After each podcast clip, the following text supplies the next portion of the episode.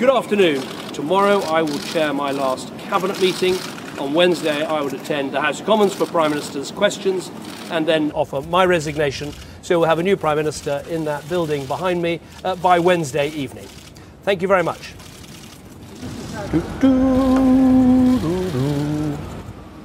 Sebastian, kennst du diese Videoperle des Brexits, der Brexit-Geschichte noch? Du, du, du, du. Ich erinnere mich, ja. Manchmal liegt ja das Tragische und das Bizarre liegen ja manchmal sehr nah beieinander. Unsere Hörer können jetzt nicht sehen, was wir sehen.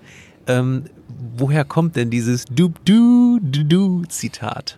Das kommt aus dem Juli 2016. Das äh, stammt vom damals scheidenden Premierminister, britischen Premierminister David Cameron der an, im, damals im Juli eben bekannt gab, dass er jetzt gleich ausziehen wird aus, aus Downing Street Nummer 10, dem Regierung, dem Sitz des Premierministers in, in Großbritannien.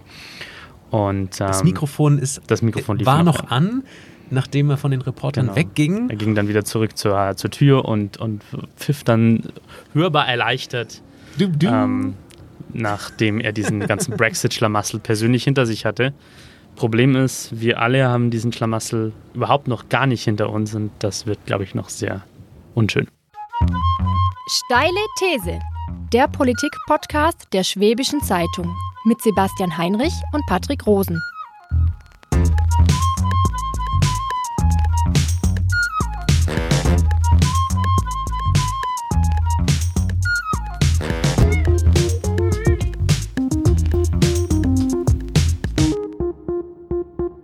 Ja, liebe Zuhörer, willkommen bei Steile These.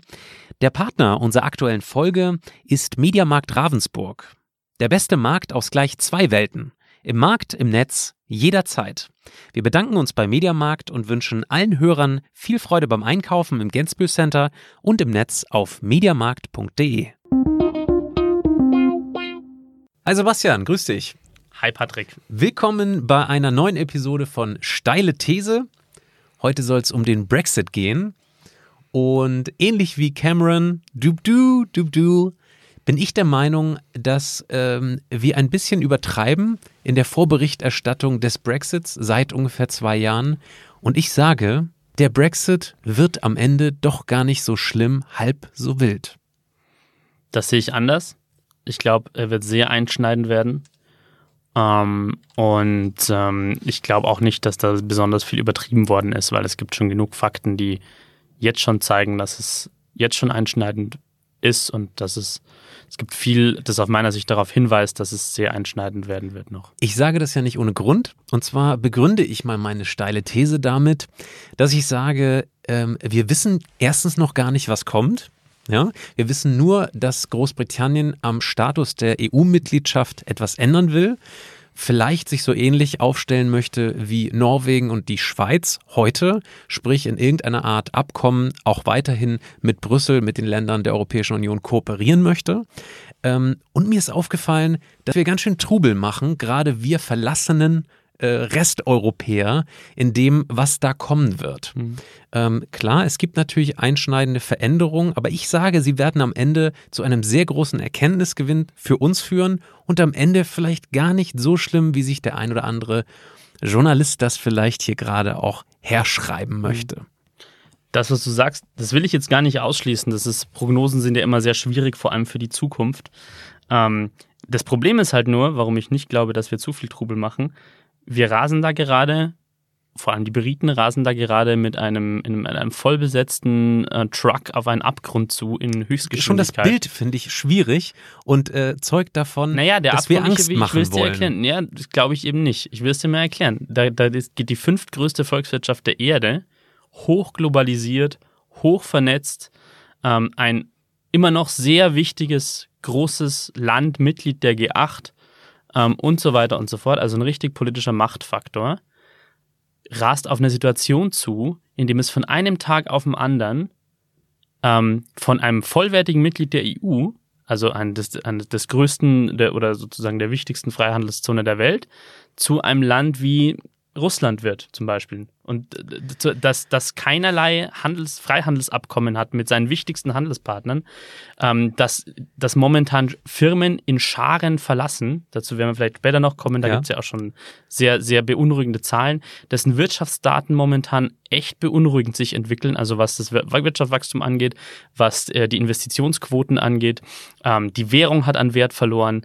Ähm, es gibt, es gibt drei Millionen EU-Bürger, über die, die, die bis heute nicht wissen, wie es eigentlich mit ihnen weitergehen soll, jetzt, wenn, wenn, wenn sie nicht mehr Teil der EU, wenn, wenn Großbritannien, das Land, in dem sie gerade leben, nicht mehr Teil der EU sein wird. Sebastian, ich also wir rasen da, das Land rast auf einen, auf einen Abgrund zu, aus meiner Sicht. Wir wissen noch nicht, wie tief dieser Abgrund sein wird.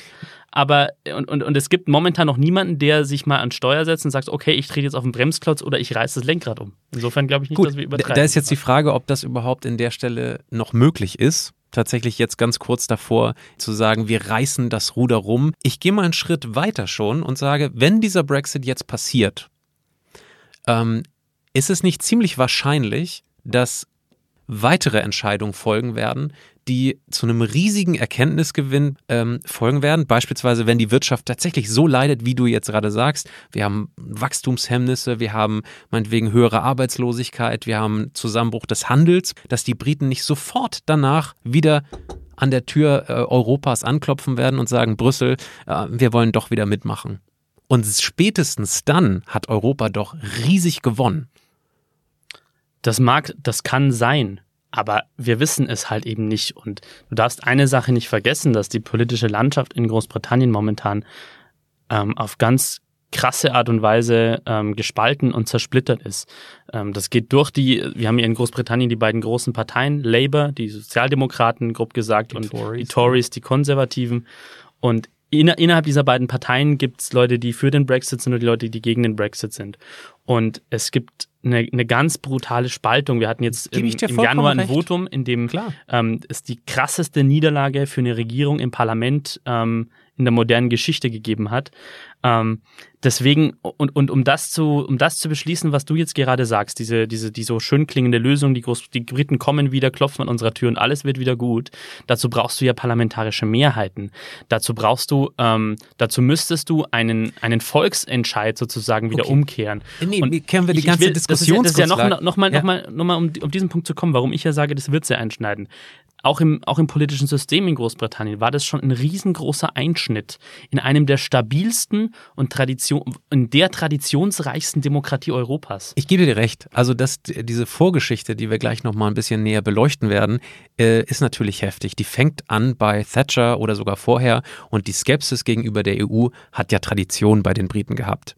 So, jetzt ist die, für mich die Frage, wie überzeugst du denn einen EU-Skeptiker anders als mal mit einem EU-Austritt. Jetzt sagst du, das ist das Schlimmste, was passieren kann. Ich bin der absolut gegenläufigen Meinung und sage, zeig denen doch mal, was das wirklich heißt. Und ganz ehrlich, für ein paar Jahre, man könnte das Referendum ja durchaus wiederholen bei einem Austritt Großbritanniens und sagen, okay, in zwei, drei Jahren bist du wieder mit dabei. Und ich glaube, spätestens dann werden diese EU-Skeptiker absolut in den Hintergrund geraten, wie übrigens auch die EU-Skeptiker äh, aus Polen, Ungarn und äh, Frankreich im Moment. Hörst du da noch irgendwie von wegen, oh, Frankreich muss auch austreten? Das ist wesentlich unpopulärer, weil sie ja, alle sehen, oh, oh, ist ja doch schlimmer als gedacht. Insofern, insgesamt ähm, bin ich der Meinung, dass äh, dieses Brexit-Szenario im Endeffekt Europa sogar gut tun könnte. Das kann sogar sein. Trotzdem ist aus meiner Sicht das Risiko, das dafür in Kauf genommen wird und die, und die, und die Probleme, die das Ganze, das Ganze mit sich bringt und, und vor allem der Einschnitt eben, den das Ganze mit sich bringt, ist, ist halt, ist halt riesengroß trotzdem. Das ist mein, das ist ja mein Argument. Es, ist, es hat sich schon wahnsinnig viel getan durch diesen Brexit und ähm, das, das wird nicht einfach so eine Episode bleiben, die man in zehn Jahren, auf die man in zehn Jahren mal ganz entspannt zurückblickt. Ah, ist ja, ist ja alles wunderbar gelaufen. Oh, das glaube ich, glaub ich nicht. Doch, das glaube glaub ich, ich nicht. Schon. Und, und, internationale Politik funktioniert halt eben nicht wie, wie so ein, wie, wie, wie, wie, keine Ahnung, eine Zweierbeziehung, wo man sich mal richtig verkracht und am Ende versöhnt man sich dann wieder und man ist verliebter als vorher. Ähm, so, so einfach läuft das nicht. Das ist hochkomplex. Da geht's, wir sind in einem internationalen. Oh, das, das, ist klar, dass es hochkomplex ist. ist wir sind ähm, in einem internationalen. Eine Beziehung kann auch hochkomplex sein. Total. Aber wir sind jetzt gerade in einem internationalen Umfeld, in dem wir alles brauchen, außer irgendwie noch zusätzliche Probleme. Und wir haben uns halt mit dem Brexit, das heißt wir, die Briten, die Mehrheit der britischen Wähler hat uns jetzt mit dem Brexit ein Problem eingebrockt. Das Brexit ist nicht das großen, Problem. Zu den Das großen internationalen Herausforderungen, die wir schon haben. Kampf gegen den Klimawandel zum Beispiel. Ähm, eine USA, die jetzt sich aus allen möglichen internationalen, ähm, aus den Regeln der, von den Regeln der internationalen Zusammenarbeit teilweise zum großen Teil verabschieden. Autokraten auf der ganzen Welt, die an die Macht kommen. Ähm, China, das immer stärker und aggressiver wird. Und in all dieser, in, in, in diesem ganzen Umfeld, in dies, vor diesen riesen Herausforderungen, haben wir jetzt noch völlig unnötigerweise aus meiner Sicht eine zusätzliche Herausforderung dazugekommen. Und das ist aus meiner Sicht schon ein total gravierender Einschnitt. und der wird dir- nicht so schnell weggehen. Ich weil, könnte er dir schon, weil er schon Verheerungen hinterlassen hat. Naja, also ich, ich glaube, da sind wir beide einig, dass äh, Cameron da ähm, auch zum Teil unnötigerweise ähm, dieses ganze Brexit-Dilemma losgetreten hat. Ähm, nun gibt es diese Skeptiker aber nun mal. Ja. So, wie gehen wir damit um?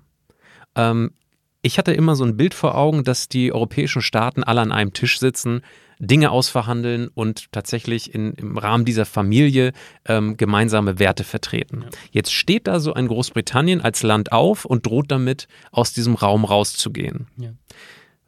Während sie aufstehen, merken sie, oh, das wird da ganz schön schwierig, wenn ich jetzt aus dieser Tür rausgehe. Und äh, innerhalb der letzten zwei Jahre haben wir gemerkt, da ist offensichtlich auch eine größere Debatte ähm, unter den Briten und sie sind sich gar nicht so einig, ob sie jetzt wirklich aus dieser Tür rausgehen wollen.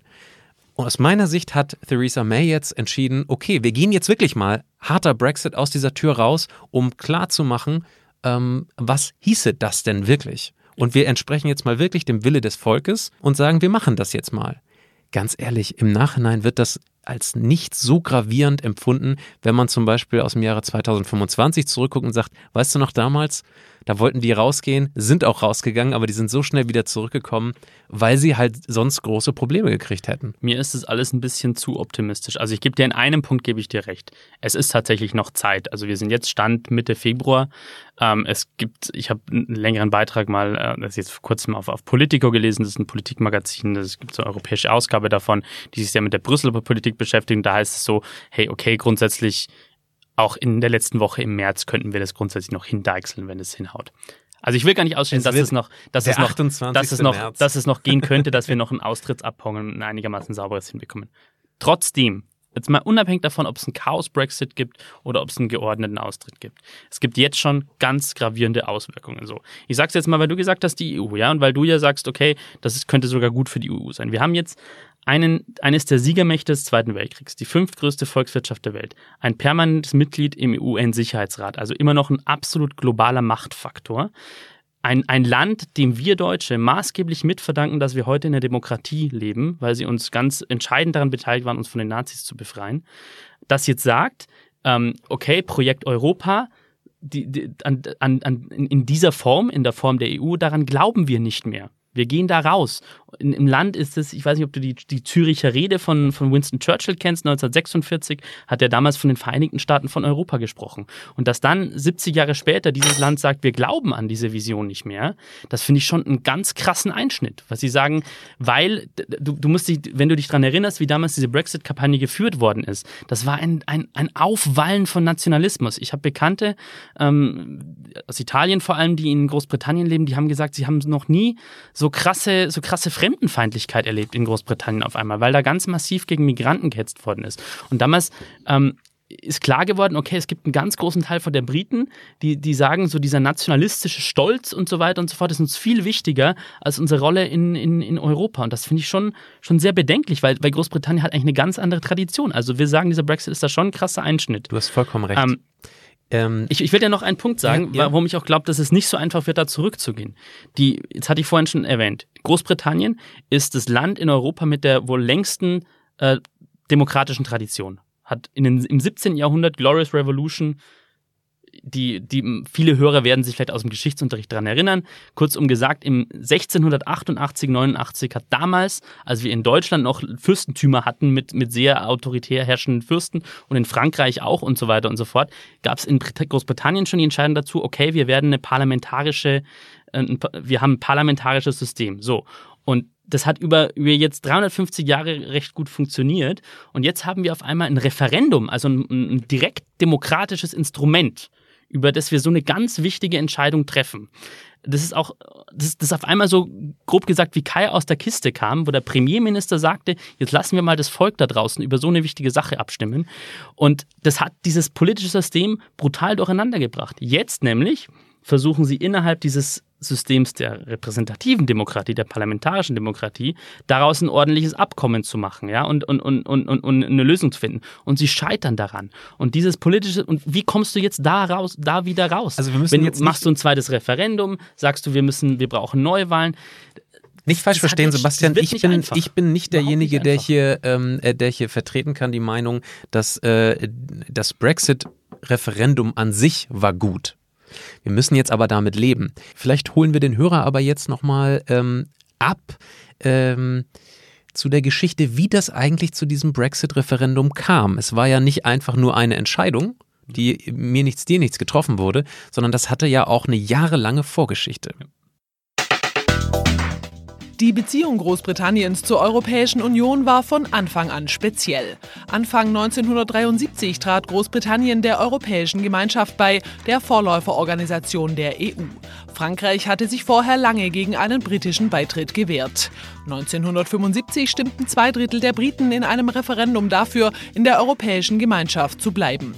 Ab den 1980ern bis in die 2000er Jahre handelte Großbritannien nach und nach Sonderbedingungen aus, unter anderem den sogenannten Britenrabatt, durch den Großbritannien einen deutlich geringeren Beitrag zum europäischen Haushalt leisten musste als eigentlich vorgesehen. Trotzdem blieb die EU bei weiten Teilen der britischen Bevölkerung unbeliebt. Der Konflikt spitzte sich zu Beginn der 2010er Jahre weiter zu. Die Anti-EU-Partei UKIP erreichte einige Wahlerfolge. 2013 versprach der britische Premierminister David Cameron, ein Referendum über die EU-Mitgliedschaft Großbritanniens abzuhalten, falls er wiedergewählt würde, was dann auch passierte. Am 23. Juni 2016 fand das Referendum statt. 51,9 Prozent der Briten stimmten für den Brexit, also den Austritt ihres Landes aus der EU. Am 29. März 2017 stellte die britische Regierung offiziell den Antrag auf Austritt aus der EU. Zwei Jahre später, am 29. März 2019, wird Großbritannien, Stand heute, nicht mehr Mitglied der EU sein.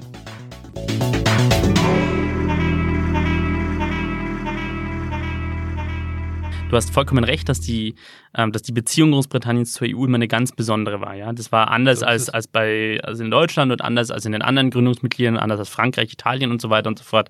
Ähm, die, das war immer ein bisschen komplizierter. Ja, die Briten sind ja auch erst in den 70er Jahren Mitglied der EU geworden. Da gab es ja dann schon mal ein Referendum, wo es damals die Briten sich damals Und es kann für übrigens auch noch weitere Referenden geben. Das will ich an dieser Stelle nur mal sagen. Ja, aber es wird auf jeden Fall nicht sehr einfach. Und die, die, der, der Punkt ist halt der, dass die Europäische Union sich ja bis zum Brexit, bis zum Datum des Brexit oder die, die Europäische Gemeinschaft, sozusagen dieses europäische Projekt, sich immerhin äh, immer nach vorne entwickelt hat. Immer, es hat sich immer, es sind immer neue Staaten dazugekommen, sie hat sich erweitert. Der Brexit war der erste radikale Rückschritt. Und das war jetzt nicht ein kleines Land, das war jetzt nicht Malta, ja, sondern das war ein ganz großes, es ist ein ganz großes und ein ganz bedeutendes, historisch, wirtschaftlich, An politisch der Stelle möchte ich einhaken. Genau deshalb ist es für uns ein Riesenmehrwert zu sehen, ob die Europäische Union mit ihren Wirtschaftsversprechen, Werteversprechen das tatsächlich halten kann. Klar, wir haben total Schiss davor, dass die äh, Briten auch ohne uns gut zurechtkommen und sich international durch Abkommen sehr gut in die Weltgemeinschaft ohne Europa integrieren kann. Aber falls das so ist, falls das positiv verläuft. Und ehrlich gesagt, äh, da wird ja sehr viel spekuliert, dass das eben nicht der Fall ist. Was wäre denn, wenn Großbritannien ohne uns sehr gut zurechtkommt? Dann müssen wir, die Europäische Union, einfach von innen heraus ähm, ja, so reformieren, dass wir diesen äh, Versprechen auch gerecht werden. Und das finde ich einfach ein Riesenmehrwert an der bestehenden Europäischen Union, weil wir dann in dem Fall tatsächlich den Skeptikern auch recht geben müssen. Wir sollten das ehrlich gesagt als Challenge nehmen und sagen, okay, ähm, wenn die Briten ohne uns zurechtkommen, dann bitte müssen wir tatsächlich etwas machen. Wenn nicht, nehmen wir sie gerne wieder auf. Es ist aus meiner Sicht, ich sag's mal so, ein bisschen, ein bisschen sehr optimistisch, ein bisschen sehr, sehr blauäugig, würde ich fast sagen, das so zu, das so zu sehen, weil, ähm, das, weil wie gesagt, der Einschnitt einfach so groß jetzt schon ist. Ähm, wir, wir hatten, ähm, das, das, das, ist, das ist nicht, wie gesagt, es ist nicht ein kleines Land rausgekommen, nicht ein bedeutungsloses Land, mit, dem, mit der gleichen Argumentation, mit der du jetzt sagst, okay, äh, die Briten sollen da mal rausgehen, dann werden sie schon sehen, könnte man ja auch sagen, ach, okay. weißt du, dann sollen morgen die Katalanen auch aus Spanien rausgehen und dann werden sie schon sehen, was sie davon haben und dann sollen die, dann sollen sich die, die, die Nordiren und die Schotten sollen sich dann lösen und dann werden wir mal sehen, die werden ja dann sehen, was sie davon haben und dann, dann, du, du, also Entschuldigung, für mich ist das immer im Wandel. Wenn du eine, eine zu einer Eheberatung hingehst, dann ist das Schlimmste, was du machen kannst, zu sagen, ähm, wir gehen jetzt zu einer Eheberatung, aber was nicht sein darf, ist eine Trennung.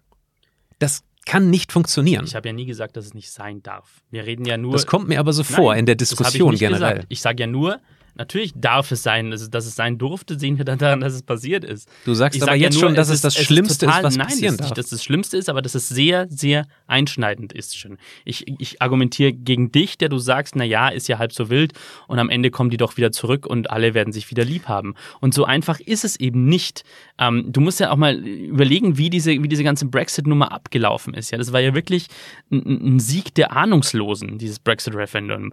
David Cameron wie in dem Stück schon heißt, ist da wirklich reingeschlittert in diese ganze Kiste weil ihn die, die UKIP, also eine Partei, die nur zu dem Zweck gegründet wurde, aus der EU rauszugehen, rauszugehen wieder, ja. ihn so bedrängt hat, dass er sich dazu genötigt gesehen hat, dieses, dieses Referendum, äh, dieses Referendum ähm, zu initiieren. Der hat ja Wahlkampf damit gemacht sogar, hat gesagt, wenn ihr mich wählt, dann wird es dieses Referendum geben. Er hat dann geglaubt, okay, damit befriedet er diesen Konflikt innerhalb seiner eigenen Partei.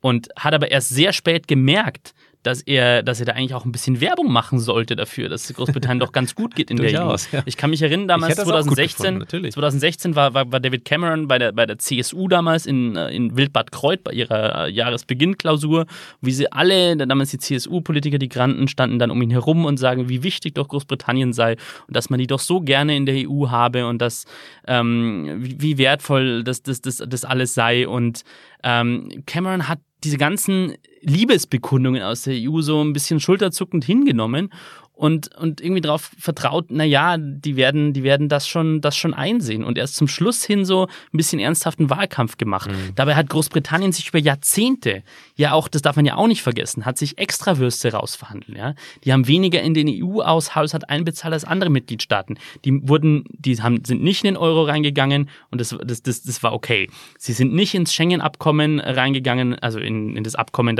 über, über, über freien Grenzverkehr äh, reingegangen und es war okay. Sie haben, ähm, man, was ich total absurd finde, deutsche Politiker haben über Jahre immer gesagt, wie toll doch die Briten in der Sparpolitik sind und in der Haushaltsdisziplin. Sie haben aber letztlich viel weniger strenge Regeln für den eigenen Haushalt gehabt als andere EU-Mitglieder. Das, was, was, was, was, was mit Griechenland äh, die anderen EU-Mitglieder im Mitgliedstaaten gemacht hat, das wäre mit Großbritannien in der Form gar nicht möglich gewesen. Die haben ja teilweise in der Wirtschaftskrise massiv ihre, ihre, die, so diese, diese Defizitkriterien gesprengt, also deutlich mehr Schulden gemacht, als sie eigentlich machen dürften. Und diese ganzen Sachen, ähm, es ist ein Wahnsinn, ja, eigentlich angesichts dieser Tatsache, angesichts dieser Sonderrolle, die die, die, die Briten eigentlich hatten, es ist ein totaler Wahnsinn dass sie, dass sie, dass sie, dass sie sich da reingeritten haben in diese Situation. Jetzt und, ist der Brexit. Und diesen Wahnsinn kannst du doch nicht als, als irgendwas, was total Schönes und, und total angenehmes und positives. Nee, gar nicht. Ich nehme, dann hast du so falsch verstanden. Nein, ich sage verkaufen. schon, dass es, dass es jetzt gerade wehtut. Ähm, dass es aber ähm, aus den gegebenen Bedingungen, nämlich der gespaltenen britischen Gesellschaft, jetzt einfach ähm, für, an uns liegt, auch damit umzugehen. Natürlich auch an den Natürlich. Briten. Das sage ich jetzt, ja. Äh, jetzt ist die Frage für mich äh, ganz konkret, ähm, wie sehen, sehen denn jetzt die nächsten paar Wochen äh, zwischen Theresa May und den äh, europäischen Partnern aus? Um was wird denn da jetzt eigentlich konkret verhandelt? Was hat es mit diesem Backstop auf sich? Und auch von de deiner Seite, was ist denn das wahrscheinlichste Szenario, was uns nach März ähm, da erwartet? Ähm, zu dem, zu dem Abkommen, über, die, über das jetzt momentan das, das Frau May ja Wird das noch ein Abkommen geben oder werden wir tatsächlich naja, den harten das, Brexit? Das Abkommen liegt ja noch auf dem Tisch. Das wurde jetzt abgelehnt vom, vom britischen Parlament im Januar. Äh, Frau May will das an, an ein paar Punkten nachverhandeln. Es sieht jetzt momentan nicht so aus, als ob die EU dazu bereit wäre, aber wir werden sehen. Ähm, zu dem Abkommen haben wir auch ein Erklärstück vorbereitet. Damit der Austritt Großbritanniens aus der EU geregelt abläuft, haben sich die britische Regierung und die EU im November 2018 auf einen Vertrag geeinigt. Der am stärksten umstrittene Punkt ist die Nordirland-Frage. Es soll verhindert werden, dass es an der Grenze zwischen der Republik Irland und Nordirland, das zu Großbritannien gehört, wieder Schlagbäume und Kontrollen gibt. Die Befürchtung, der Konflikt zwischen Katholiken und Protestanten in Nordirland könnte wieder aufbrechen. In der Übergangsphase soll entschieden werden, wie es genau weitergeht. Entweder finden die EU und Großbritannien in der Übergangsphase eine permanente Lösung oder die Frist wird verlängert. Klappt beides nicht, greift eine Auffanglösung, der sogenannte Backstop. Das heißt, das gesamte Vereinigte Königreich bleibt bis auf weiteres in einer Zollunion mit der EU. Und Nordirland bleibt außerdem Teil des EU-Binnenmarkts. Das Problem an dem Vertrag? Das britische Unterhaus, die wichtigste Parlamentskammer, hätte diesem Brexit-Deal zustimmen müssen. Es hat ihn aber im Januar 2019 abgelehnt. Die Frage ist jetzt, finden EU und Großbritannien noch zu einem Deal oder gibt es einen Chaos-Brexit, also einen Austritt ohne neues Abkommen?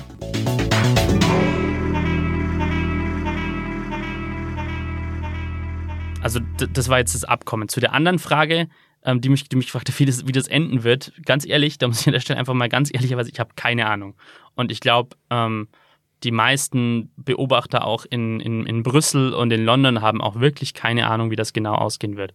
Ähm, wie, wie ich schon vorhin gesagt hatte, es gibt in der EU wohl, wohl Leute, die, die, die, die schon viele so Verhandlungen, auch kritische Verhandlungen in der Griechenland-Krise und so weiter erlebt haben und die sagen, okay, wenn es hart auf hart kommt, dann findet man vielleicht manchmal doch noch, auch in letzter Minute, in den letzten Tagen noch irgendwie ein, ähm, einen, ähm, eine Einigung, aber ich würde nicht darauf zählen. Wie, weil, sieht, weil, wie sieht das denn aus? Weil du kannst ja nicht an einem Abend plötzlich die nee, EU sozusagen. An einem Abend geht es nicht. Du musst ja noch, du, du musst das Ganze ja noch durchs britische Parlament bringen. Also ein paar Tage wären dann doch mal nötig. So eine Woche, würde ich mal sagen, müsste man mindestens auf jeden Fall noch Zeit haben, um da, um da noch Änderungen zu kriegen, um Inwie das doch, durchs Parlament zu kriegen. Nee, wie, inwiefern werden dann Details noch besprochen? Oder sagt man dann beispielsweise, wir machen es genauso wie mit den Norwegern, Copy-Paste, alles in Gesetzesvorlagen? So, so, einfach geht das nicht, so einfach und so schnell geht sowas nicht. Jetzt geht es hier erstmal darum, wie regeln wir diesen, diesen Austrittsprozess. Also das Datum ist ja der, der 29. März, um, mhm. den, um das es geht. Und Stand jetzt, ja, wenn wir jetzt kein Abkommen bekommen, äh, ist zum 29. März Großbritannien nicht mehr Mitglied der EU und ist ein Staat, der den gleichen rechtlichen Status hat wie irgendein ausländisch, wie irgendwie Senegal oder ähm, Vanuatu. Du ja, machst das immer ganz geschickt, dass man, dass man jetzt so Vorstellung hat, dass äh, der naja, Status von Großbritannien jetzt auf Senegal wenn, zurückgestuft wenn, wird. Nein, das, das, das meine ich jetzt gar nicht äh, despektierlich. Äh, das ist ja, also ich meine einfach nur, dass dann Großbritannien außerhalb der EU steht einfach. Und so es ist kein genau. Abkommen, das dann regelt, wie, wie, wie, ja, ja, die Verhältnisse künftig sein werden. Man weiß nicht, wie, wie, wie läuft. Also es gibt ja diese die Medien gibt es ja viel zu lesen über die, die Lkw-Schlangen, die befürchtet werden, über den Flugverkehr, der vielleicht nicht mehr laufen wird wird und so weiter und fort. Das hängt einfach ganz praktisch damit zusammen, dass es über all diese Dinge dann keine Abkommen mehr gibt. Das ist momentan halt geregelt innerhalb der EU, weil äh, die EU ja eine große, eine große Zollunion und ein großes Freihandelsabkommen ist, ähm, in dem diese Sachen alle im Detail geregelt sind, ja, in dem Bewegungsfreiheit uneingeschränkt ist in, in, in weiten Teilen, ja, ähm, und ähm, das wird halt nicht mehr so sein jetzt. Und, man, wie gesagt, Stand, Stand jetzt, wenn, wenn, wenn's, wenn sich nichts ändert, wenn es kein Abkommen gibt, dann, dann fällt Großbritannien da zurück auf einen total unsicheren Status. Äh, ein Drittstaat, ähm, der auch nicht die Rolle hat wie Schweiz oder Norwegen, weil die sind Teil im europäischen Wirtschaftsraum. Und es ist so vorherrschende Meinung, dass wenn, wenn Großbritannien aus der EU rausgeht, dann sind sie auch nicht mehr Mitglied im europäischen Wirtschaftsraum.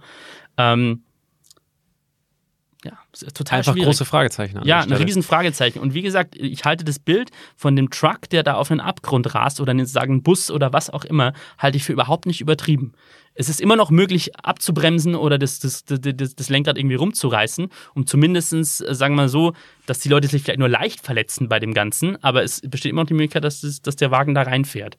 Und es besteht auch aus deutscher Sicht, das, das hört man ja auch mal so, naja, die Briten haben ja den größten Schaden, für uns wird es nicht, wird's, wird's gar nicht so wichtig. Das ist in, in der heutigen globalisierten Zeit, ist, es, ist da irgendwie Schadenfreude oder, oder Erleichterung völlig unangebracht, weil Großbritannien ein ganz wichtiger Handelspartner ist für Genau, dann sag doch mal kurz für uns äh, als äh, Schwaben hier in Süddeutschland, was hätte denn ein harter Brexit äh, für uns zur Folge? Was hieße das für Industrieunternehmen in Süddeutschland, äh, in Schwaben. Also was würde sich da konkret ändern? Was sich konkret ändern wird, ist immer sehr schwer vorherzusagen. Ja? Hm. Was man heute weiß, ist, dass Großbritannien sehr wichtig ist für die Wirtschaft, für die Wirtschaft in, im Süden, also in Baden-Württemberg und in Bayern. Für Baden-Württemberg ist, ist Großbritannien der sechstwichtigste Handelspartner, für Bayern sogar der viertwichtigste. Und ähm, was bei Bayern, wenn man sich da die Zahlen anschaut, schon im Juli, Stand Juli 2018, ist das Handelsvolumen schon um 6% zurückgegangen seit 2016. Also es hat jetzt schon ziemlich massive Auswirkungen. Ähm, es in, in, in, in den letzten Tagen äh, kam eine, eine Studie raus, eine Simulation vom Leibniz-Institut für Wirtschaftsforschung und der Martin-Luther-Universität in Halle-Wittenberg und die haben berechnet, dass in ganz Deutschland 100.000 Jobs in Gefahr sind. Durch den, durch den, durch den Brexit, sind in Deutschland 100.000 Jobs. Und davon sind viele im Südwesten. Das haben die runterberechnet bis auf Landkreisebene. Und zum Beispiel allein im Landkreis Tuttlingen wären das 309 Jobs, laut dieser Simulation. Ich meine, das sind jetzt Simulationen, ja, das äh, es ist ganz schwer, gerade in der Wirtschaft so Sachen, so Sachen genau vorauszusehen, aber Hast ich würde damit nur sagen, da geht es um ganz konkrete Schicksale auch. Hast du denn Menschen. schon Zahlen von Frankfurt, dass die Finanzmetropole Frankfurt davon sogar profitiert, wenn die Londoner City irgendwie aufgelöst ja. wird, beziehungsweise äh, bei einem Brexit diese, zurückgestuft diese, diese, wird? Diese Zahlen gibt es und es gibt diese, diese Effekte schon. Es gibt ähm, Firmen, die umgezogen sind ähm, aus, aus Großbritannien. Ähm, Panasonic und Sony haben ihre EU-Headquarters sozusagen sozusagen schon verlegt aus mhm. Großbritannien in andere EU-Länder. Es gibt 14 Prozent, ähm, inzwischen 14 Prozent der Firmen aus der EU, die ihre Niederlassungen in UK verlassen haben, 11 Prozent der Jobs dann auch mitgenommen haben. In der Hinsicht könnte man jetzt argumentieren, okay, das ist ja eigentlich erstmal ganz positiv. Ist es aber eigentlich in der Summe nicht, weil es bedeutet ja trotzdem, dass, ein, dass, dass die Handelsbeziehungen zu einem ganz wichtigen Land wegfallen. Und das heißt, dass der Handel insgesamt zurückgeht und die Wertschöpfung insgesamt zurückgeht. Und dass, dass, die, dass, die, dass die Auswirkungen auf die Wirtschaft insgesamt weniger werden, weil du hast auf einmal so knapp 60 Millionen Menschen, mit denen du nicht mehr so leicht Handel treiben kannst. Was der Brexit für Schwaben bedeutet und für Süddeutschland haben wir auch hier wieder in einem kurzen Erklärstück zusammengefasst. Großbritannien und Süddeutschland sind eng miteinander verbunden. Ende 2017 lebten in Baden-Württemberg 10.850 britische Staatsbürger. In Bayern waren es, Stand Ende 2015, über 18.000. Im Süden gibt es zwei diplomatische Vertretungen Großbritanniens. In München ein britisches Generalkonsulat. In Nürnberg und Stuttgart gibt es Honorarkonsule für das Vereinigte Königreich. Großbritannien ist der sechswichtigste Handelspartner für Unternehmen in Baden-Württemberg, für bayerische Firmen sogar der viertwichtigste.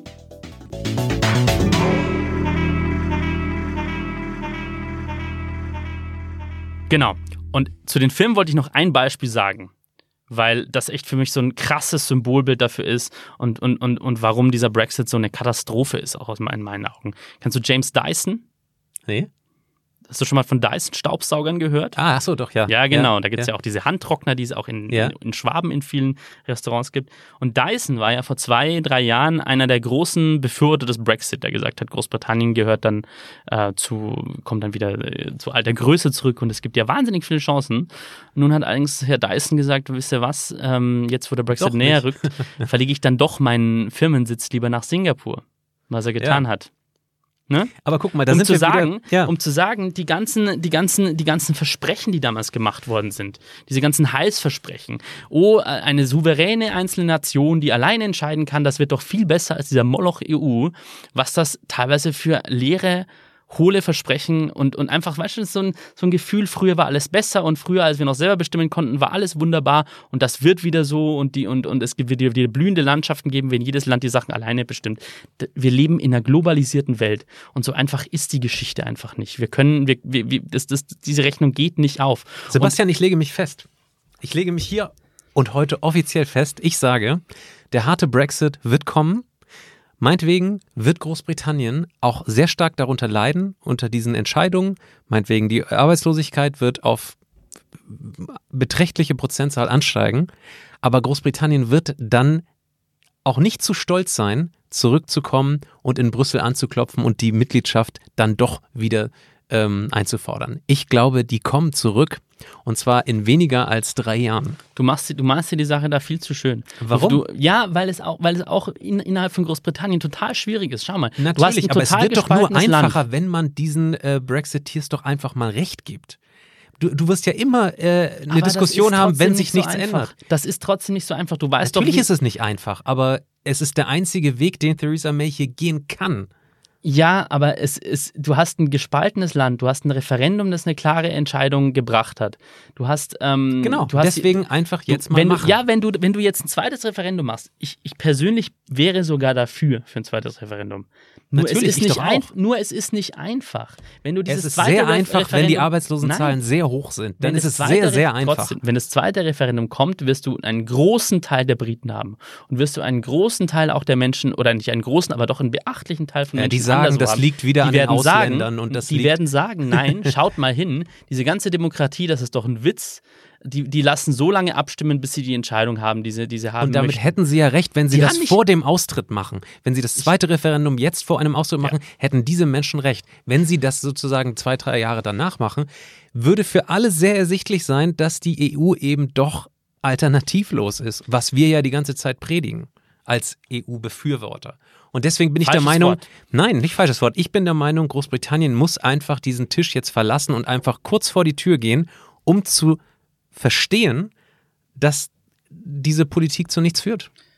falsches Wort ist alternativlos, weil es ist nichts ist alternativlos. Ist, ich hasse dieses Wort abgrundtief und ich und ich eine der großen eine der großen äh, historischen aus meiner Sicht Fehler, die unsere Kanzlerin gemacht hat mal, ist, dass, dass sie diesen Satz verwendet hat, weil das ist ein ganz furchtbares Wort. Nichts ist alternativlos, ja. Natürlich kann man auch sagen, die EU wollen wir nicht und so weiter. Ich sage, das ist die schlechtere, die viel, viel schlechtere Alternative, aber es ist nicht alternativlos. So. Ähm, was ich, was du in dieser ganzen schönen und, und idyllischen Aus, diesen schönen idyllischen Ausblick für eine wunderbare EU äh, nach dem Brexit total ausklammerst, ist, ist, ist das Problem mit Irland, ja wir haben, wenn wir heute über religiöse Konflikte reden, ja, dann denken wir vor allem an die, an die arabische Welt, dann denken wir an islamistischen Terror. Vielleicht äh, manch sehr politisch interessierter Mensch denkt vielleicht noch an buddhist, buddhistische Nationalisten, die Muslime in, in, in, in Myanmar unterdrücken. Ähm, aber dann denkt man heutzutage nicht an Europa. Und wir vergessen da, dass bis vor 20 Jahren es da einen Bürgerkrieg gab in Nordirland, wo sich Protestanten und Katholiken bekriegt haben, bei dem ähm, insgesamt, ich schaue mir nochmal die Zahlen, 3600 Tote es in 30 Jahren gab, wo noch während der Fußball-Europameisterschaft 96 in Manchester, mitten in Manchester, eine Riesenbombe explodiert ist und wie durch ein Wunder keiner, keiner, keiner zu Tode kam. Und das Ganze droht jetzt ganz massiv wieder auszubrechen. Es gab im Januar jetzt wieder einen Bombenanschlag in Londonderry von einer Organisation namens Neue IRA, die sich bezieht auf die alte IRA, die sozusagen die, die irische Wiedervereinigung will. Und das Ganze droht jetzt wieder hochzukochen. Dieser ganze Konflikt, der irgendwie Ich bin so. da voll bei dir, so- Sebastian. Ich finde das auch nicht schön, aber ich bin der Meinung, Und dass es der wenn einzige so ein Konflikt Weg ist, wieder den wir ins jetzt Rollen gehen kommt, können. will ich sagen. Wenn so ein Konflikt wieder mal ins Rollen kommt, den kannst du den nicht einfach wieder einhegen und sagen, jetzt machen wir wieder einen Deckel drauf und das- alles ist wieder gut. Es ist, es ist, nochmal, der Brexit ist aus meiner Sicht ein ganz riesiger Einschnitt schon gewesen. Das, was wir, was wir tun können, ich gebe dir in einer, in einem Punkt nur gebe ich dir recht. Ich glaube, er kann auf lange Sicht für Europa gut sein. Ja? So. Aber Also trotzdem ist er ein großer Einschnitt, weil wir daraus lernen können, dass Europa kaputt gehen kann. Ich glaube, diese Lektion, die haben viele deutsche Politiker lange nicht Also verstanden. für mich sind große Einschnitte sind 9-11 ist ein großer Einschnitt. Ein Krieg ist ein großer Einschnitt. Ja. Aber ich glaube nicht, dass sich aus so einem Abkommen, aus einem Wirtschaftli Wirtschaftsabkommen, äh, was es ja im Moment eigentlich im Zentrum ist. Ja, es gibt noch kein Abkommen, aber das ist es doch im Prinzip, äh, was wir da treffen. Und ich glaube nicht, dass sich daraus ein, ein heißer Krieg entflammen wird. Nein, das, ich gebe das, dir recht, das es will ich jetzt auch nicht. Ich will jetzt auch kein Katastroph. Ich bin jetzt keiner, der den Teufel an die Wand malt. Ich will jetzt auch nicht irgendwie prophezeien, dass jetzt Aber, aber Mord und Totschlag in diesem Szenario dis diskutieren wir doch im Moment. Es wird doch gerade Wir so wissen nicht, was passiert. apokalyptisch irgendwie die Wir- wir Kontrovers wissen, nein, hier. Wir wissen nicht. Ich sage ja nur, es wird ein ganz, ganz, ganz großer Einschnitt. Es ist jetzt schon ein ganz großer Einschnitt und das ist nicht so easy, da wieder zurückzukommen. ich wette und, dagegen. Und, und, und, da- dass, wir da, dass wir da wieder rauskommen. Der Brexit war ein ganz einschneidender Moment. Dieser, dieses Votum im, im Jahr 2016, das wird in die Geschichtsbücher eingehen. Wie wir das Ganze danach gestalten, ist die, ist die andere Frage. Wie gesagt, ich gebe dir recht darin, dass Europa daraus lernen kann und einfach diese einfache Lektion, Europa kann kaputt gehen. Und wir haben in der letzten Folge, als wir über, über die EU gesprochen haben und über die Europawahlen, haben wir ja gesagt, diese furchtbare Unsitte, die es über Jahre und Jahrzehnte gab in Deutschland, immer über Brüssel zu schimpfen, über Sachen, die man mitentschieden hat in Brüssel, dann zu sagen, oh, die bösen Bürokraten in Brüssel haben uns das irgendwie aufgezwungen ich, ich, ich sehe jetzt schon Anzeichen dafür, dass das bei den großen Parteien die, die Leute nicht mehr machen, weil sie gemerkt haben, auch durch den Brexit, diese EU kann kaputt gehen. Und das wäre extrem, extrem gefährlich und schmerzhaft für uns alle. Und das ist, glaube ich, die wichtigste positive Lektion, die wir daraus ziehen können. Nichtsdestotrotz sage ich, dieser Brexit war ein ganz massiver Einschnitt. Und es wird nicht einfach werden. Es ist eine große Wunde. Es wird nicht einfach werden, diese Wunde irgendwie zu einer halbwegs vernünftigen Heilung zu bringen. Lassen wir das mal so stehen. Beim letzten Teil muss ich hart widersprechen. Ich glaube, auch die Briten sind lernfähig und werden nach diesem Brexit-Desaster, egal wie es ausgeht, das nenne ich selber schon Brexit-Desaster, aber nach diesem äh, äh, Austritt oder auch Nicht-Austritt, egal was in, im nächsten Monat passiert, ihre Lektionen lernen.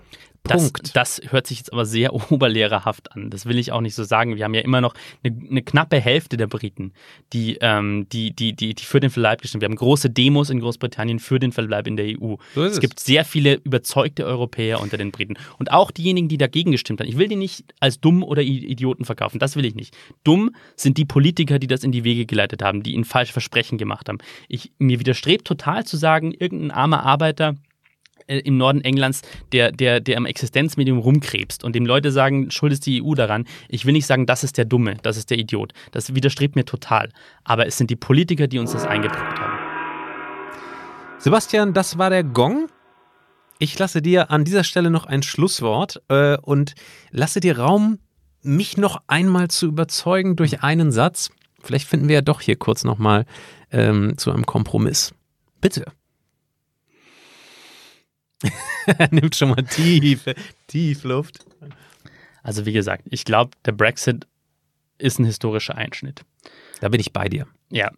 Ähm, wir müssen jetzt schauen in Europa, wie wir daraus das Beste lernen und wir müssen zu einem einigermaßen vernünftigen Verhältnis zu Großbritannien kommen, weil es ist jetzt, wir können ja nicht sagen, Briten haut ab und wir wollen nichts mit euch zu tun haben. So wird das nicht funktionieren. Wir brauchen eine vernünftige Zusammenarbeit und ich hoffe, ich bin ja immer ein optimistischer Mensch.